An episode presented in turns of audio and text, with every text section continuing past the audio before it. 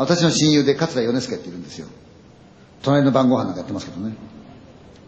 長い付き合いなんだ。あいつはあんまりそういうこと信用しないっていうよりね、臆病なの割と。うん。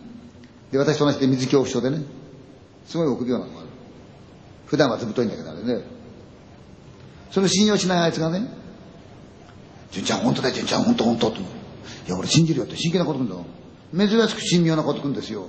ね、いい年こいたよ。いい大人がさ、何を言ってんだってなんだよ、ヨネちゃんやって言ったの。いや、本当なんだよ、純ちゃんこれ、どうしてもね、いや、信じられなかったんだけどね、俺ばっかり信じるよ。あるね純ちゃんあるよ。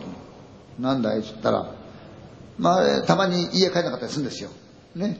飲んだくれて。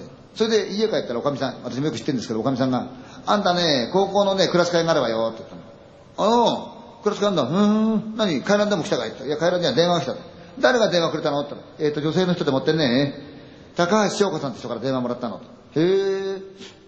高橋翔子ってなああ、いたいたいた。地味だよ、目立たないやつだよ。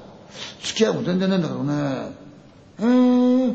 なんでまた高橋翔子俺に電話くれたんだろうな。あ、そう。つって、自分の仲のいい友達ね、男友達のところかけたの。